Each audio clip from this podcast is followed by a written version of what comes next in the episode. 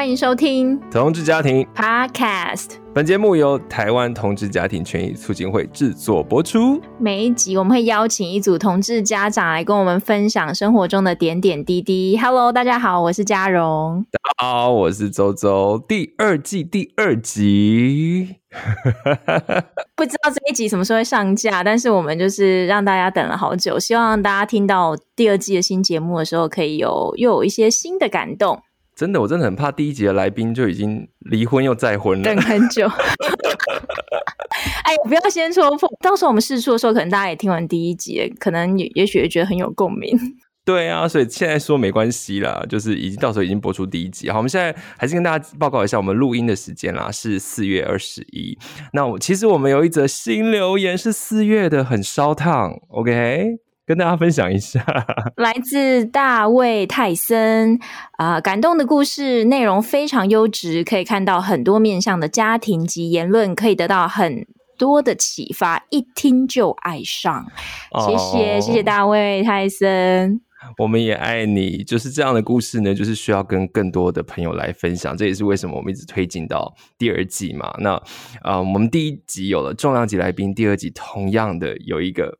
非常厉害的故事，真的。但是我先小小抱怨一下，就是我们距离这个最新的这个留言跟上一则留言。已经好几个月了哎，然后现在不知道下一则新留言什么时候会出现，我非常期待大家给我们一些鼓励哦，然后我们才能够继续把这个节目做下去。哎，这样有没有一点情绪勒索？听众才要抱怨好不好？你们第二季制作那么久，好久总是要成瓮底，要需要一些时间酝酿。这一集呢，我们今天邀请到这个重量级来宾，其实我想先大概。讲几个关键字让大家期待一下。第一个，他是一位三宝爸。我的天呐！Excuse me，三宝是说有三个小孩的意思吗？有三个小孩，而且小孩都已经蛮大了。我们前面废话不要说太多了，好了，我们直接请他出来跟我们自我介绍一下，就是到底要怎么样在生活中照顾这么多人，然后养育这么多小孩。欢迎我们今天的特别来宾柠檬。Hello，大家好，我是柠檬。怎么那么害羞的声音啦？像刚刚嘉荣跟那个嗯周周说的那个，我的确三宝吧。那我们家其实三宝呢，每一个都有每一个不一样的个性。哎啊，我先生他叫 Jimmy 啊。对，其实我们家核心家庭是总共就是两个两个爸爸。再加上三个小朋友的一个家庭，小孩子现在多大呢？哦，我们家是老大老二是一对双胞胎，然后是现在已经上小二了，然后第三个呢是单胞胎，那现在是在小一，都已经进入那个就是教育这样子学龄学龄教育的阶段，而且他们在学校也是都还蛮。目前都还蛮自在的，我看得出来他们是很快乐的。一开始就要想要有三个小孩，还是说因为这个小孩蛮大的嘞，小二跟小一，还是说现在在准备要有第四、第五个小孩？哦，我没有那么伟大啦，说实话，坦白说，一开始那个时候，呃，大概在我们可以想到说那个时候去代孕嘛，然后那个时候是大概已经快十年前的事情了。到我现在小孩子八岁，那十年前，啊，那个时候。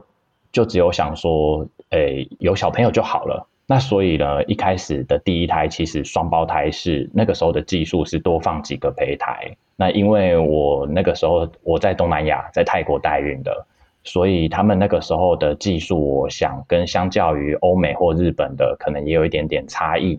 对，所以他们倾向放多颗一点的胚胎，着床率比较高。那所以我刚好第一胎是。双胞胎，那第二胎其实一开始的时候也是双胞胎，那但是好像不知道发育到几周之后呢，就有一个胚胎就自己被吸收掉了，两个心跳就只剩下一个心跳了。那我想说，哇，那接下来这一个心跳会不会又不见啊？实在是很抖。但后面就健健康康的三只都出生，顺利的生下了这个第三个宝宝。所以一开始的时候是想到说，如果第二次代孕，然后也生下双胞胎，等于是其实你们一开始是有心理准备，说有可能会有四个宝宝的。哎、欸，有哎、欸，我们那个时候是有打算，就是。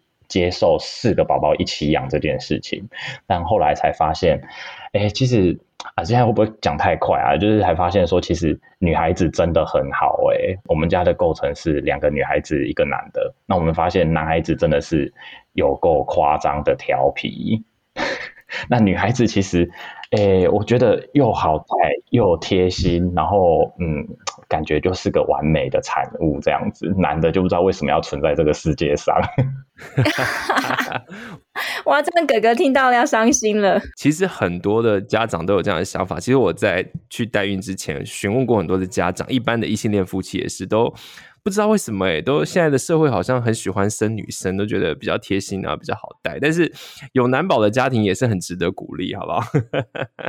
真的诶、欸欸、其实呃，我我其实蛮好奇，就是刚刚柠檬就有透露了一点点，就是说当时你们是去代孕，呃，能不能跟大家多说一点？就是说当时你们是去哪里代孕，然后过程中有没有发生你们比较难忘的经历跟事件呢？还有一个重点，就是刚才讲三宝，可甚至四宝，我们在前一季听到很多家长，其实一生一胎就要花很多钱。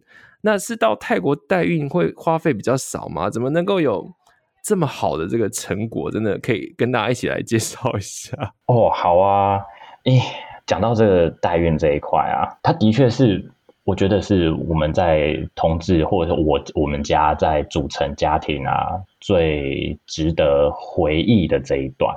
它里其实里面蛮多呃喜怒哀乐，其实都在里面。那大概嗯，可以请大家一起陪着我，时光倒回到大概二零一二、二零一三那个时候哦，十年前，大家可以想想看，十年前代孕有哪些资讯？其实没有诶、就只有网站。然后那个时候当然就是网络上面找啊，然后可能不外乎就是看网站它的架构啊，然后诶，在另外一个是，其实那个时候资讯都非常的没有像现在这么透明化，你要价格什么的，你都必须写电邮去问他们。我其实那个时候就是看了网呃一个可能有中文的界面的网站，然后看了一年多，然后之后才想说，哦，他一年多都这个网站都没有关。应该是真的吧？应该不是骗人的。那可以存在一年多，这个网站应该是真的吧？所以就跟他做了接洽，然后才知道说，哦，原来他是在带泰国做呃代孕这件事情。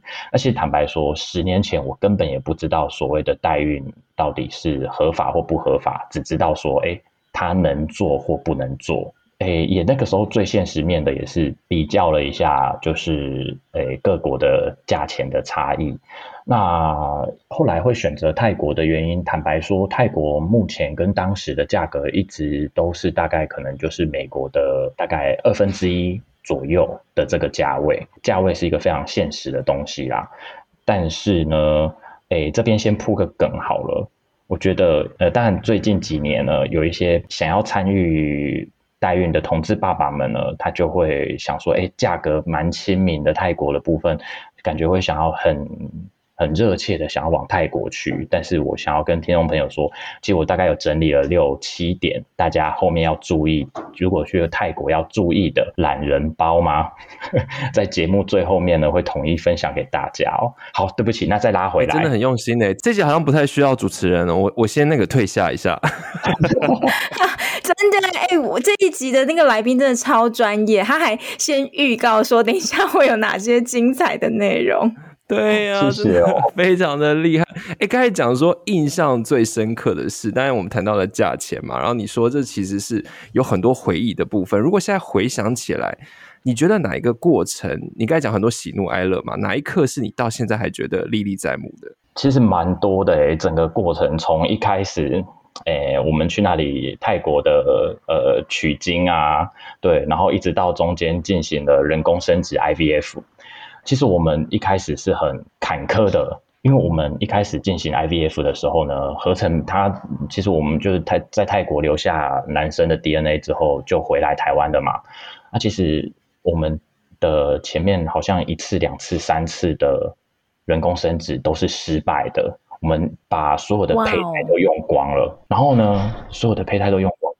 你你就听到呃，就是那个中介就跟你说，哎，那个爸爸还要再付多少钱咯？因为那个对没有胚胎了没了。然后我就说啊什么啊？我之前的那几万美金就没了吗？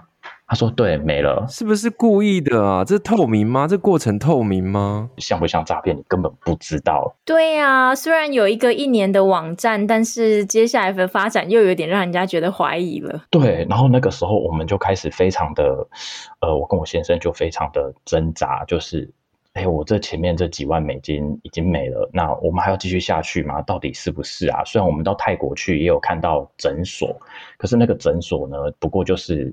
看个医生，你医疗费也是自付啊。那你你其实都没有看到那个，就是他们的代理孕母或是什么的，什么都没有看到。那后来我们就是想说，那不然就硬着头皮再试一次。还好，大概到第四，可能第四次、第五次的植入，就是中间一样继续，他们帮我们人工生殖做 IVF 嘛。那后面就着床了，哎，就是还不错。他着床了之后，就像我刚刚有大家分享过，我得到那个呃双胞胎，哎，那也很幸运呢，你知道吗？我们其实没有做性别筛选，就是刚好双胞胎就一男一女。我觉得那个时候真的是感觉非常非常的 lucky。当时的心情应该是很开心吧？在得知顺利怀孕之后，对啊，对啊，得知顺利怀孕，然后再过了几周，知道说哇，一男一女。哇，你就想说，哇，真是太棒了耶，就是该想要的都得到了。结果呢，你以为顺利着床，双胞胎一男一女，什么都有了吗？才不是嘞！发生了什么事？双胞胎其实风险很大诶。之前在机场轮班的时候，一一个晚上，然后忽然就是我休息的时间呢，忽然就接到中介夺命连环 call。大概那个时候，大概是双胞胎可能七个月多吧。的时候，他就跟我说：“那个你的代理孕母快撑不住喽，她有产前糖尿病，她可能这一个礼拜就要生了，你要赶快来泰国了。”哇，七个月其实是蛮算蛮早产的。如果当时真的就生了，那后来真的生了吗？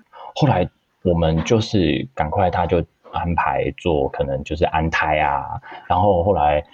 就是当时我就疯狂的，因为我们班都是一个月一个月排的嘛，那那个时候就要赶快请人家接我后面的班啊，疯狂的丢班啊，然后还要再找机票啊什么的，赶快好不容易敲妥了之后，也安胎安了几天，但的确真的就是离他打电话来的时间出生也不过就是一个礼拜左右就出来，所以我家我记得我家小朋友出生的时候双胞胎，大家看好像哇现在很好。可是那个时候，我记得他们出生的时候才三十三周哦，对，然后那个时候是出来是要住那个，他们是有放在他们的叫做 ICU 的保温箱哦，就是他们的加护保温箱，对，放了一个多礼拜，其实那个是蛮心疼的啦，对，而且他们很小，大概观众朋友可以想想，他们那个时候的大小大概就是你的手肘到你的手腕那么大而已。也许有些听众朋友不知道，其实一般正常怀孕的话，大概是三十九周或者是四十周。那三十二周的话，等于是说提前了至少七个礼拜出生。哇，当时小朋友的状况，应该你跟先生两个人都有飞到泰国去吗？啊，对，我们那个时候第一次是就是两个人一起去，然后呢，嗯，这样小朋友就交给医院照顾了嘛。出生之后就交给医院照顾。我们大概在医院好像住了三个礼拜的两个两个礼拜的保温箱，然后第三个礼拜他们确定没什么问题之后才出来。那个时候小朋友体重才，我刚刚才去翻了出生证明，才一千九。真的很小一只哎、欸，好心疼哦。对啊，对啊，就一般宝宝可能两三千，然后到三千多以上可能比较大。哇，那一千多，有些四千，的确是，的确是。回想起来应该很揪心吧？哎，对，没有错。后期他们其实该长大的时间都不在母体内哦，所以这个也趁这个时候可以提醒一下。呃，如果有想要，呃，非常想要就是一举一举数一举两得的那种爸爸妈妈们，就是双胞胎的照顾，真的是非常的不容易。而且现在我们的家长都在讲说，就是在美国啊，如果你早产就是住这个保温箱的话，一天是三千美金。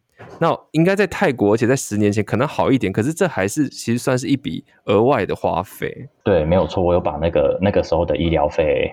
都单据都还有留着。那个时候真的是，呃，相较美国医疗费当然是小巫见大巫啦。可是泰国那个时候的保温箱呢，在住那个什么，我刚刚讲那个加护保温箱的时候，一天是一万八泰铢。然后呢，住普通的保温箱呢，一天就是大概是一万块泰铢。所以其实这跟台币大概折合比例是一比一嘛，因为你就回来之后，我就是非常的心甘情愿的健保费缴得很开心，因为我知道台湾的医疗实在是太棒了。这个时候 非常感谢感恩有这个政政策。嗯，那宝宝当时这个呃早产儿的状态，呃，你们最后在泰国呃留了多久之后才回到台湾呢？哦，我们第一胎因为住了。就是因为在保温箱跟在医院住了大概快三个礼拜嘛，所以第一胎其实大概三，我们中间也就陆陆续续在跑文件哦。这个文件跑也是我们跑文件也是很辛苦的一件事情哦。然后大概第第一次我们大概一个月左右就回台回台湾。那第二胎呢，因为是单胎，所以有第一次的经验之后，其实我们第二次大概两个礼拜。就小朋友可以上飞机的时候，我们就很快的就回台湾了。然后这边我刚刚想讲到一半，就是小朋友刚出生嘛。然后你知道出生了之后，我们小朋友就放医院。然后我们就想说，那我们应该要准备文件回台湾啊。那很好玩的是，我刚刚看了一年多的那个网站呢，那个中介反而来问我说：“那你们接下来文件你要怎么跑？” 你们听了有没有很傻眼？应该是你问他，而不是他问你吧？角色好像有点颠倒过来。对啊，没错，他就问我说啊，然后呢，接下来嘞，我我们要，那我我那个时候才知道说啊，所以我可能看了一年多两年的网站，其实他是没有经验的，你知道吗？他只是网站挂在那里而已，然后他根本就只是，哎，对，招商，但是我说不定根本、就是、他一直在等待他的第一个客户，然后你就来了，你就出现了。没错，没错，没错。你真的也是心脏很大颗，我必须要这样讲，就是你也是有一点冒险，然后甚至有一点天真。在这样回想起来，哈，哎，我觉得那个时候真的是老天保佑，纯粹真的是老天保佑，就是我没有碰上诈骗集团，然后这个也没有碰上，就是中间有一些曲折的部分，就是有些爸爸可能碰到的是代理孕母，他不是单身，泰国根本没有在管这块，反正他就是想做，结果出生之后的小朋友就没有办法是呃，就是台湾人的爸爸，那个后面还要再打侵权诉讼，非常的麻烦。就你知道，我们那个时候在二零一四年，小朋友二零一四年出生，可以 Google 一下，赶快这个时候 Google 一下。你知道二零一四年的我们小朋友在七月份左右出生，大家可以搜寻一下关键字哦，就是澳洲代孕糖宝宝，然后或者是日本小开十三这个数字，对，还有代孕，刚好在那个七八月那个时候呢，我们回来台湾前夕哦。泰国报了这两个故事，一个就是日本人去泰国当地代孕了十三个小 baby，然后另外一个故事是，呃，澳洲人在泰国代孕，然后生了一个糖宝宝，把他给抛弃了。哇，天哪！结果我们在这个泰国当地爆发这个新闻，可是我那个时候跟我的先生跟小朋友全部都还在泰国，他们泰国当时是下令禁止所有的一切。呃，代孕的流程，我们当时就想说：天哪，我们要怎么回台湾？我们会不会因为这样子就被拦在海关？可能还要甚至面临泰国的司法调查？我都不知道。当时真的是那个时候，在我们在这还是第一胎的时候，是不是？对，第一胎没错，就是第一胎的时候。第一胎的时候就完，就马上刚好碰。上那个日本跟澳洲，所以带着两个早产的宝宝，然后准备好不容易可以准备要回台湾的时候，又发生了泰国开始禁止人工生殖、禁止代孕的这个讯息。哎，我插一个问题，那时候的代孕还是传统代孕吗？就是说，那个卵子跟代理孕母是同一个？女生吗？还是那时候已经是新型的代孕了？哦，那以这样来讲，那个时候已经是新型的代孕了。对，就是我们家三个小朋友的卵子的基因是来自同一位女孩子。对，所以他们其实这三个之间是不是代理孕母？对，跟代理孕母又没有血缘关系。对，又没有基因的关系，所以我们他们三个是有血缘关系的。OK，那我们稍微加速一下，那接下来后来你们有顺利的回来台湾吗？应该是有啦，因为现在毕竟都已经国小了，但是当时的情况想必是非常危急的。对，那个时候非常危急。然后我们那个就是文件啊，送进去，送进去那个驻外大使馆啊，就是我们要文件所有的验证，等于是我的中介他根本就是一问三不知嘛，就是不知道在干嘛。然后全部都是我靠我自己，然后跟送去驻外大使馆，他会跟你说你还缺什么文件，你还缺什么文件，他们就是一直收件。可是那个签证，那个时候还是要办签证回台湾，他们就是一直不发，因为就是一直缺件。我、哦、那个时候印象最深刻是我跟我先生两个人在旅馆，两个人还抱头痛哭，因为就想说我到底还要补多少东西？对啊，然后大家对于代孕这件事情是几乎是应该你们那时候是大家根本没什么概念的。对，你根本你也不敢，你也不敢去去去大使馆那边跟他讲说。我就是代孕，我就是要回台湾。那个时候，大家拉回到十年前那个那个氛围，就是其实同婚也不过才通过，可能四呃四五年，呃三四年有没有啊？对，十年前那个氛围，二零一二、二零一三那个时候，那个其实二零一三、二零一四其实根本就是很保守的。但只只敢做，可能不敢说这样子的氛围。嗯，所以后来小朋友好不容易带回来之后，应该会觉得说，哎，那我们经历了这一切，然后很辛苦啊，那接下来的日子应该是幸福的日子开始了，是这样吗？开始照顾两个双胞胎，然后在台湾生活，后来又再多了一宝之后，有了小孩之后，对你们的这个生活的改变有哪些？可以来跟大家分享一下吗？嘉荣，你真的以为？有了小孩子之后，有了另外一半之后，就是嗯，美满、幸福、快乐的家庭了吗？我想跟你说，其实才不是嘞。那个，你知道？快点，快点，快点！也顺便恐吓一下我们的听众朋友们。有了小孩之后啊，我真的发现一件事情，就是我常常跟我先生在聊，就说哦，天哪，我们以前想要吃两个人想要去哪里吃什么的日子，就是想要想到什么就吃什么的日子都。就没了耶！你 always 要被这三个小朋友绑住，而且他会绑住你，可能大概十八到二十多年哦。然后他这样绑住你的时候呢，其实 等于是我们，哎，不管男生女生最重最重要的青春，走跳社会的青春都没了耶！你有看过爸爸会带着小朋友去跑趴吗？不可能啊！但是。小朋友就是会给你哇哇叫，他就是会哭，就是会找爸爸、找妈妈，对不对？所以其实我觉得，诶，大概养了几个月到，诶，到现在我就认蛮能接受这件事情的。就是好啦好啦，对啦，没错啦，就是我这二十年都卖给他了。诶，可是这样想很奇怪，诶，你们第一胎就双胞胎嘛，然后经历这么辛苦，然后已经有一男一女了。怎么还会再想要多生一个？这不是在我听起来很不可思议耶。哦，对不起，刚刚那个没有讲清楚。就是我们其实是在决定要生小小孩的时候，其实我们就是两胎一起进行了。只是呃，前面两胎是我先生的基因，他着床的时间跟要配合那个代理孕母的，就是子宫的，好像就是经期嘛。对，那我的就刚好。胚胎合成拿到着床的时间大概就晚了，大概好像五个月左右这样子，所以我们其实不是有了第一胎之后再有第二胎，而是一开始就决定我们要生两胎。那至于呃这两胎呢，要给我们几个小孩子，就是老天爷决定。那最后老天爷给了我们三个小朋友。哇，原来是这样子，所以现在小朋友已经国小了，呃。因为我们比较多的家长，其实小朋友年纪稍微比较小一点，所以前面一季跟我们分享了很多照顾小 baby 的一些经验啊，等等的。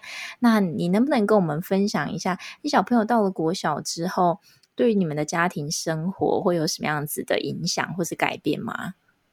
或者是说，你养育了三个小朋友，现在三个都已经到国小了，有没有什么不一样的想法？这边我可不可以先大概先讲一个之前的？换尿布的故事啊，我不知道有爸爸分享过，就是换尿布。先讲换尿布的故事，你知道，呃，接下来要接小 baby 或者是手边有小 baby 的，记得换尿布的时候啊，要稍微遮一下哦。因为我在诚心帮我大女儿换尿布的时候，我一打开，我的脸就一股热热腾腾的汤，然后我才发现说天啊！而且那个时候当时先生他去他去他应该是去工作，那个时候他应该是出门工作，我家就只有我，我觉得这应该是这一辈子唯一的一次被人家用排泄物可以合法的从头剥到。对，而且不能抱怨，只能微笑接受，是吗？对啊，我我到到现在都还会跟我女儿讲说，你知道你以前对我做过这样子的事吗？她就说我哪里会记得啊？哎、欸，我还以为只有男宝宝会这样，哎，原来女宝宝也会，这真的是还没有宝宝不晓得。哎、欸，会哦，他们好像就是尿布一打开，那个时候有没有肚子一松了，他就觉得很舒畅，他就直接都送给你了。嗯。好了，那现在到一年级、二年级应该不会再不会再这样了啦。哎、欸，这个我可以从那个幼儿园要进小学之前讲起嘛？因为为什么一定要提这段啊？因为其实我想想看，应该是几年前啊，就是我们决定让呃我们小朋友读的是宜兰的，就是体制外的学校。那那个时候大家因为同婚能够结婚，不过就是这几年的事情嘛。那我们小朋友要决定要念哪一所小学，那个时候其实我们。是有一点悲观的，是根本不敢说期待说台湾会给予同婚的认同，所以我们用最坏的打算，就是让我们至少选比较比较开放的学校，我们希望能够有比较开放的心胸来接受我们的小朋友，所以我们在很早之前就决定让小朋友读体制外的这个学校啊，大概幼儿园要进小学那个时候，他们学校就会有一个全校的小一。小一那的那个新生座谈会，那学校也知道我们是同志家庭，我们也很早就跟学校讲。啊，我觉得学校持的抱持着一个很正面的态度，他直接在全校哦，是全校的那个班亲会，就直接跟所有的爸爸妈妈们说，我们学校很高兴今年迎来第一对的同志家庭，然后。他有两个爸爸，那小朋友呢？如果对有两个爸爸或者是两个妈妈有任何问题的呢，其实都可以直接问这两个爸爸。如果小朋友不知道怎么回答啊，所以在学校他们这么的正面的直接叫做宣誓嘛，宣誓之下，其实我们 呃小朋友进去，他们所有呃身边的。同学们也都直接就是知道说，哎，谁有两个爸爸，然后谁谁谁的家庭就是两个爸爸这样子。现在小朋友看到了，然后就知道了耶，然后他也不会觉得说，那就这样子，他也不会觉得说，嗯，你们家为什么跟人家不一样？没有诶，是因为他看到了，从小就存在他的世界里了。我发现他们现在的同学是这样的。哇哦，学校的做法真的是算是我们过去采访以来第一次听到，呃，这么公开的就就说明跟全校说明说，哎，我们学校来了一组同志家庭。我想先问，他们在这样做之前，有先跟你们预告一下吗？哎，有，他们学校入学前会先就是各个家庭的访谈。那我们那个时候其实私下的访谈，我们就有先问过老师，我们就想说，我们想知道学校对同志家庭的态度。他就说，没有啊，你们就是一样啊，你们就是一般的家庭。那有些家长可能会有所担心，那他们打算就是利用那种公开的场合，做一个学校展开双双手的欢迎同志家庭这样子。那蛮值得。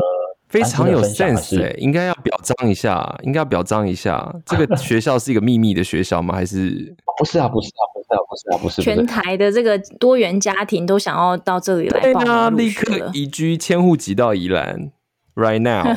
我们学校就是那个呃，在宜兰的华德福学校，华德福中小学这样子。那它其实沿路有到高中啦。嗯、啊，这蛮蛮值得分享的是，今年就是今年现在七月份了。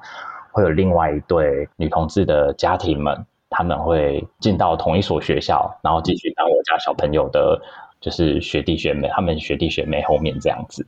然后这个学校它特别的地方是在于说，他们嗯会找很多家长来一起参与学校的教育，所以就变成是呃，我们家长要负在学校的教育上面，也要常常去参与，不是只有假日哦，平日也要参与哦。所以我们会跟其他的家长啊互动很多，学校的其他家长互动很多。那我觉得，透过走入学校，透过走入孩子的生活这一块，也是我蛮建议其他同志家长，就是接下来你可能要面对国小或国中，当我们可以知道。他的交友圈，然后或者是其他家长爸爸妈妈都了解我们家的时候，其实他会发现，他也很放心，他的小朋友跟我们的小朋友玩在一起，我们也会很放心，我们的小朋友跟他的小朋友玩在一起，他们就不会觉得说好像有什么不一样，当他们看到的大家都一样。哇哦哇！所以这所学校其实不是只有给小朋友去读，听起来大人啊、家长啊，在这个过程中也要参与蛮多的哦。不是说呃把孩子交给学校，然后家长就可以耶就放手了。家长在这个过程中也是一起学习的。哦，对，没错。其实，嗯，我真的大概到小朋友国小啊，然后开始进入这个学校的时候，他们学校其实有很多那种幼儿或者是亲子的教育课程，然后我才发现说。哎，他们学校一直跟我们讲，其实小朋友就像大人的镜子，一面镜子。那如果你觉得小朋友呃脾气不好啊，或者是怎么样子的啊，那其实你如果一直去擦那一面镜子啊，你其实是没有把它没有办法把它擦擦得真的很很干净的。其实是真的是镜子里面的那一个人，就是他在讲学校在讲说是大人自己要先做榜样给小朋友看。哎，我听了之后才反而很多，然后他会透过。带呃小朋友的一些一些呃行为，然后来带着大人一起反思，就是建议我哎会跟我们爸爸之间怎么沟通怎么做。然后哎我这边觉得蛮骄傲的是，我们录音时间可能现在九点多嘛，可能蛮多小朋友都都还醒着，可是我家小朋友呢，我可以很安心的在这边录音，因为他们八点就睡觉了，他们从一直以来都被学校要求大概八点。对，周周听得很可怕，就很可怕吧。天哪，真的真的要又要迁居宜兰了？怎么会怎么会这么厉害？就是这个这个训练真的是好了。我觉得大家可以真的花时间研究一下。我相信每个学校或者是不同的，我觉得像柠檬有柠檬的考量了，希望学校的有环境更友善，然后也看起来现在跟学校的互动是很好的。那每个家长他最终还是有自己的选择。那最希望的就是对同志子女是好的嘛。所以听起来一切真的都。非常的梦幻诶，所以你们两方的家庭也都在你们的支持系统当中吗？你们就是一个哇粉红泡泡家庭，这样听起来到目前为止，还是说有什么其他不一样的故事，可以让大家心里面觉得说，哦，原来其实他们也跟我们一样面临了一些挑战跟困难。坦白说，嗯，就是家家有本金啊，我们没有那么完美啦。就是讲到周周刚刚说的，就是诶、欸，家庭的支持这一块，的确。嗯，我们的原生家庭都知道这件事情，可是其实一谈到原生家庭啊，其实是心里蛮脆弱的这一块啊。怎么了？当时家人柠檬酸酸的，你们怎么跟家人说你们想要有小孩的呢？那个时候其实大概拉回十年前，其实你一来刚刚有说，刚刚根本就像是怕碰到诈骗啊，其实一开始根本不敢说。就是偷偷的做，偷偷的去执行代孕的这个任务，对，然后呢，一直到最后面确定说，哎，差不多该该去接小朋友了。前几个月才真的跟彼此的爸爸妈妈说，确定了，就是，哎，我要去抱小孩喽。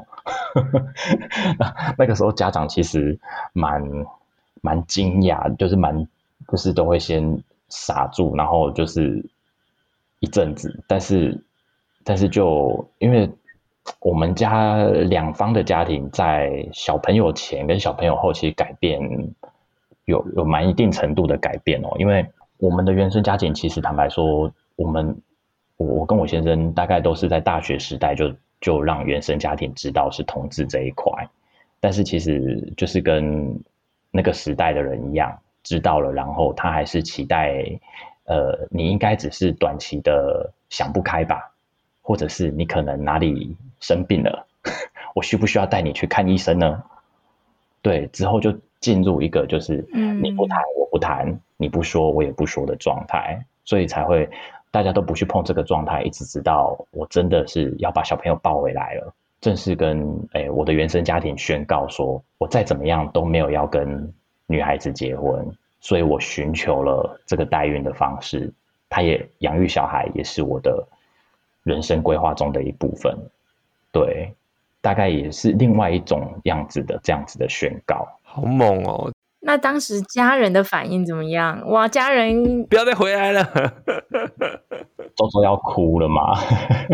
没有，我就觉得很不可思议。如果就一个呃儿女的角度觉得很不可思议，就家长来说也是，就是他的直接就是把来，这是你孙子。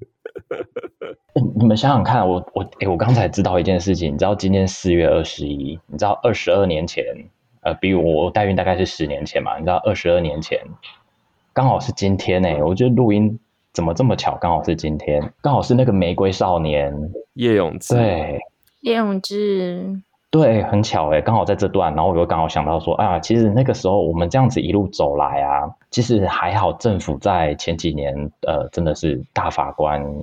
大法官真的是很非常的前卫，通过了那个同婚法啊。当然，他通过归通过，后面还有一些延续的问题啦。但是，我觉得如果政府真的是在这边，也是呼吁一下，政府需要站在前面哦。你们比大法官，你们比前卫，对，要更前卫。你客气了，你们整家都很前卫。所以刚才讲到说，爸妈后来得到双方家长的。认同了吗？哦，我觉得我跟你讲，阿公阿妈很好笑哎、欸，怎样？就是他一开始就是不跟你谈那块嘛，不跟你谈说你你你的性别，你你的嗯你的喜欢的性别，你的性向啊，都不跟你谈那一块。但是后面呢，小孩子抱回来之后呢，哎啊，还不是爱孙爱的要死，阿公阿妈就这样子、哎，就爱上了，哎呦。我我也觉得是是一个，这是那所以过年的时候，或者是说一些年节聚餐的时候，他们呃爱上了孙子，但是有呃跟你的先生的互动，也是爱上了你的先生吗？还是说会有其他的这个想法呢？哦，这个其实因为我们两边的长辈都还大概就是六七十岁左右的年纪嘛，所以其实这也是我们年节的时候，我们碰上了一个的比的确比较困扰的问题。我们到底该跟谁的家长过？你们有想过这一块吗？到底两边都是男长，轮流啊，公平啊。今年你家，明年我家啊，就是这。我我跟我先生讲好，一定就是这样的啊，不是吗？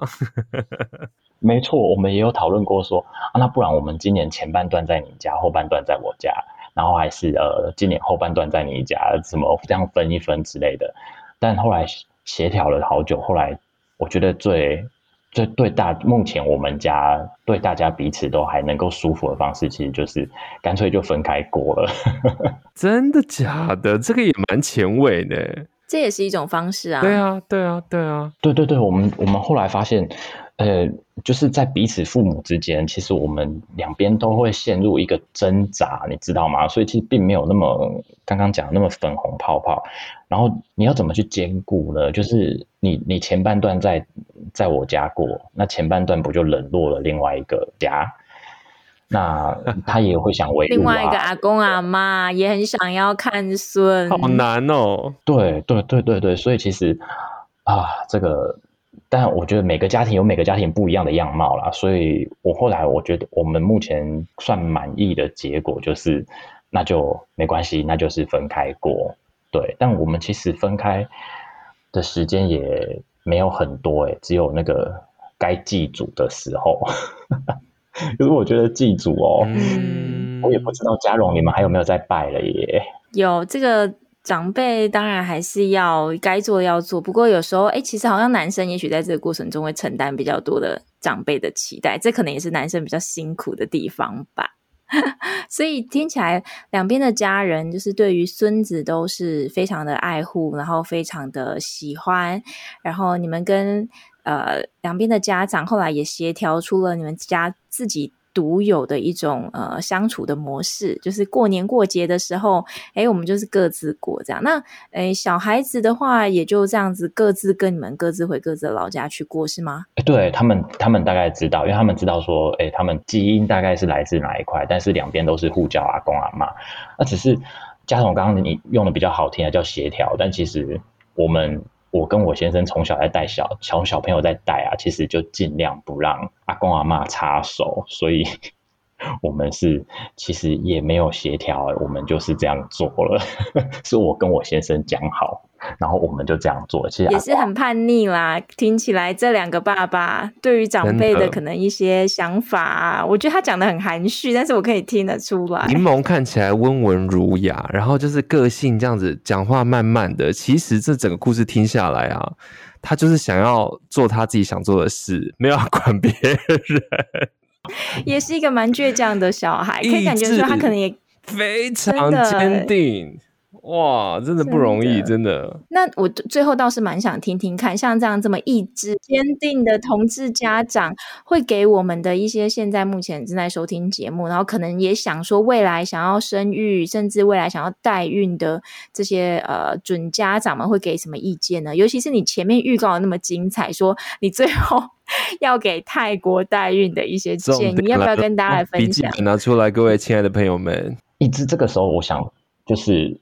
可不可以请大家先闭上眼睛？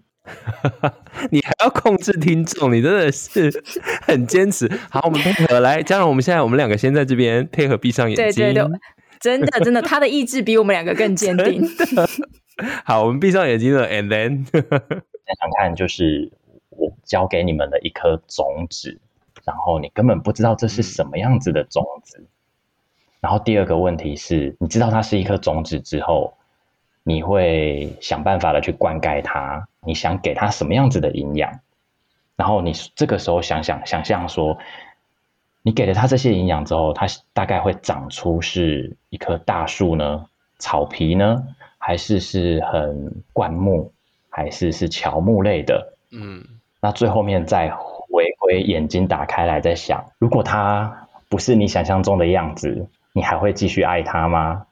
这是我给观众朋友的第一个问题哦，很简短，可是大家应该都知道我要问的是什么。嗯、对，就是给一些想要做代孕的爸爸妈妈们想这一件事情，就是孩子他好像不一定会是我们要的样子哦。那如果他不是我们想象中的样子，我们会不会爱他？我觉得这个。不管在同性恋或异性恋的家庭，应该都蛮适用的。你家是这样子吗？你三个小孩跟你原本想象的是有差距的吗？你的意思是？他们还没长大，我不知道哎、欸。但我目前处于灌溉阶段。靠腰，忍不住骂脏话，想说。这么心灵成长我讲，我想说应该要带一个你的故事，结果你说他们还没长大，真的被你笑死，真的是。但是柠檬可能想要表达的，也许是说他在这个过程中一直在做这样的准备，就是心理上面有一个准备，就是说，好，虽然我对小孩子有一些期待。可能也许未来会跟我一样意志坚定啊。假设如果真的 变成了意志不坚定，你说对了。其实柠檬是在告诉他自己，因为他现在一他想法很坚持嘛，所以他现在就开始催眠自己，小孩不一定跟我想的是一样，所以他之后才不会心理落差太大。开玩笑的啦。我要被笑死！真的的确是这样啊，真的的确是这样啊，就是要跟自己讲说，那个他这如果跟我想象的不一样，我还是会爱他，对不对？他还是我们的小孩，对，没错，没错。哎呦，柠檬，那所以关于泰国待遇，你的绝招来一下好不好？哎，还是要跟大家分享一下哦。泰国的刚刚有讲过，它的最现实的部分就是价格的问题，但但是泰国非常的混乱哦。嗯对，我有听说其他人讲说，现在好像有听说一百多万啊，嗯、但是或者是什么，嗯，大概到美国的价钱的一半都有，非常的混乱。那我有在跟我泰国的那个朋友在确认过，其实目前泰国还是一样禁止，从刚刚讲那个二零一四年那个故事，禁止，现在是禁止商业代孕的。那也就是说，泰国是商业代孕是非法的哦。那如果我们跟泰国进做商业呃代孕的状态之下，其实是建立在彼此人跟人的互信关系而已哦。就像是周周，你可能随便碰到一个人，他说可以可以可以，我帮你我帮你代孕，然后呢，呃呃两百五十万，那你要相信我，这是好可怕，我才不敢呢，真的太可怕了。这是人性大考验吗？就是你相信对方是个好人吗？这才第一个哦。好，还有第二个是不是？对，这是第一个哦，这是第一个哦。第一个就是大家要考虑一件事情是，你你真的有办法信任那个人吗？我不知道，我当时是博杯啦.就是对。那第二个呢？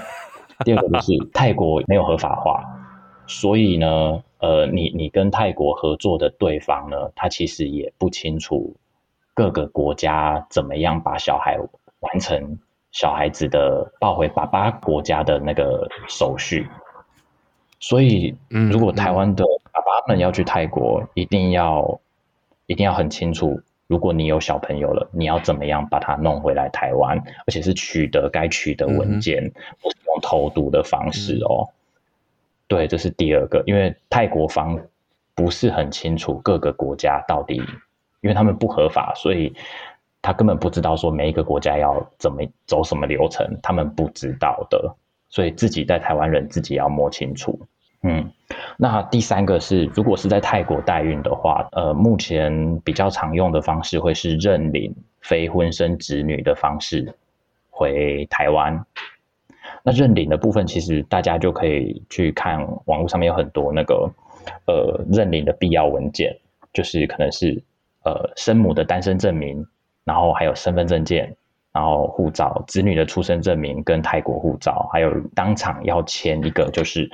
认领监护权跟子女姓氏的约定书，巴拉巴拉巴这些文件，就是在泰国当地都要直接先处理好，才有办法把小朋友带回台湾。对，哦，对不起，差一点忘了讲，刚刚那些文件很多哦。其实泰国，我们那个时候泰国海关会安然的放我们出来，其实是当地那个时候的生母，他们还有签了一个旅行同意书。我根本不知道那一张到底是什么东西，对，就是他原来是他同意这个男的把小朋友带出国旅行的这一个同意书，而且那个还要官方哦，官方出认，他们泰国官方出示的旅行同意书，我实在觉得这时候想想，那非常的荒谬，怎么会有官方愿意出这种 旅行同意书？那就等于说。这个孩子跟妈妈还是有关系，对不对？跟这个代理孕母，虽然叫代理孕母，但是他现在听起来，在泰国的情况底下，他们两个人还是母，等于说是母子关系嘛，这样对不对？对啊，因为其实泰国并不认可所谓的商业代孕机制，所以其实这一个呃，我们所认为的这个代理孕母或是代孕者，他其实在泰国的一些相关文件里面就是小孩子的生母。那其实这个背后真的有蛮大的风险的，因为等于是说当地的代孕国家其实并不保护呃委托人。跟这个小孩子之间的关系，然后就回到刚刚柠檬提醒大家的，这是一个 信任关系，你只能信任对方了。才第三点哦，是不是第四了吗？是不是还有还有三点？听完之后就直接决定，还是说后面三点不用讲，就是直接劝大家不要去泰国？一呃，这个该怎么说呢？因为有有的人会有就是最现实面的考量嘛。那刚刚周周你刚刚提到一点，那个的确是我这边直接插进来一下，就是的确哦，我们他呃小朋友跟生母还是有法律关系的哦。然后我们在办收养的时候，你知道我们在办收养的时候，还必须把生母对从泰国请过来台湾。所以如果你们要，这也是另外一个意见，就是如果我们在泰国寻求这样子代孕的人，那如果要办后面的收养。其实法官是会可能我我们碰到的法官是要求，就是希望他能够出庭表示同意哦。这是这个也是要考量。Oh God. 因为相较于就是一些合法国家，比如像美国的话，他在当时美国当地的法院就会出示一个法律证明文件，证明说这个侵权是属于这一对委托人的，跟这个代孕者是没有关系的。但是泰国因为代孕不合法，所以没有办法去出示这样子的文件。哇！所以在后来，呃，柠檬家回到台湾，然后来进行后续的收养流程的时候，还大费周章的把这个孕母邀请他，就是来到台湾。这个这个当然是疫情之前的事情了，来出庭作证。哇，对，没错。所以这个也是真的，的确是合法跟不合法的，我觉得的差异性，大家要考虑清楚。如果你跟你的未来一半，呃，有有要。